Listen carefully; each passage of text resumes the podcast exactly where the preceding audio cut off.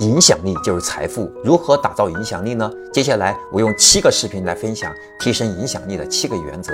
第一个原则是互惠原则。当你给别人提供的便利，或者是让别人得到了好处以后呢，别人一定也会想办法回报你。因为在我们从小的教育当中，知恩图报是一个很好的品德，这已经植根于我们大脑深处了。当我们得到了他人的好处，我们一定会在下一次对方需要帮助，或者是对方主动提出要求的时候，会尽量答应他，满足他。所以在销售过程中，为什么很多企业商家会使用优惠券、赠送小礼品，就是利用了互惠原则。你在购买商品的时候，会优先想到他们，有一定的购物倾向性。这也解释了为什么人与人之间的交往更多是在建立在互惠的基础上。因为只有互惠互利，双方的关系才能维持的更持久。